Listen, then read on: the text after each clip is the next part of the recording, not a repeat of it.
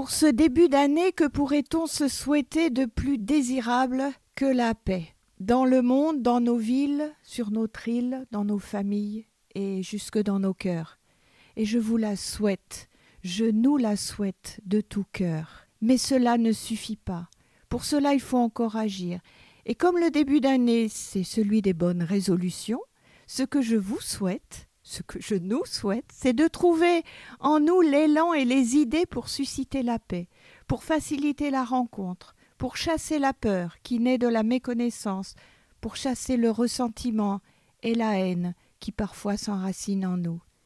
Et si, ensemble, nous multiplions des belles occasions de poser des signes de fraternité, là où nous sommes, dans la joie et le plaisir de la découverte de l'autre. Chers amis auditeurs et auditrices, fidèles ou occasionnels, que cette année 2024 soit l'année du renouveau de la fraternité à nos petits niveaux comme au plus haut. Et si nous nous y mettons tous, ce sera rapidement chose faite. Bonne année à vous.